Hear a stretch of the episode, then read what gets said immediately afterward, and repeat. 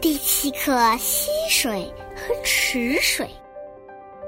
溪水快乐的唱着歌，哗哗的奔向大海。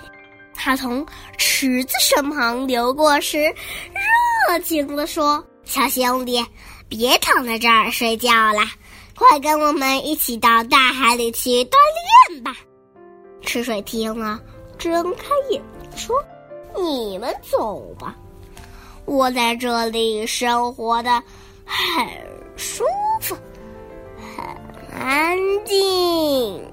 溪水又说：“哎，小兄弟，如果你总是躺着不动，会生病的。”池水不理睬溪水，他又睡着了。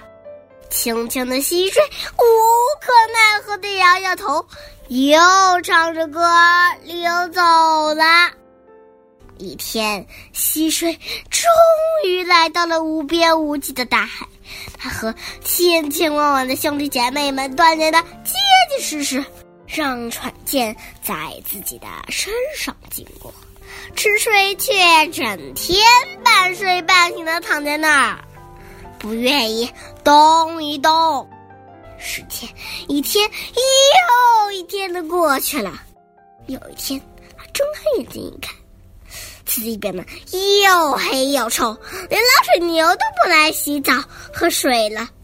池水难过极了，他这才想起了溪水的劝告，后悔起来。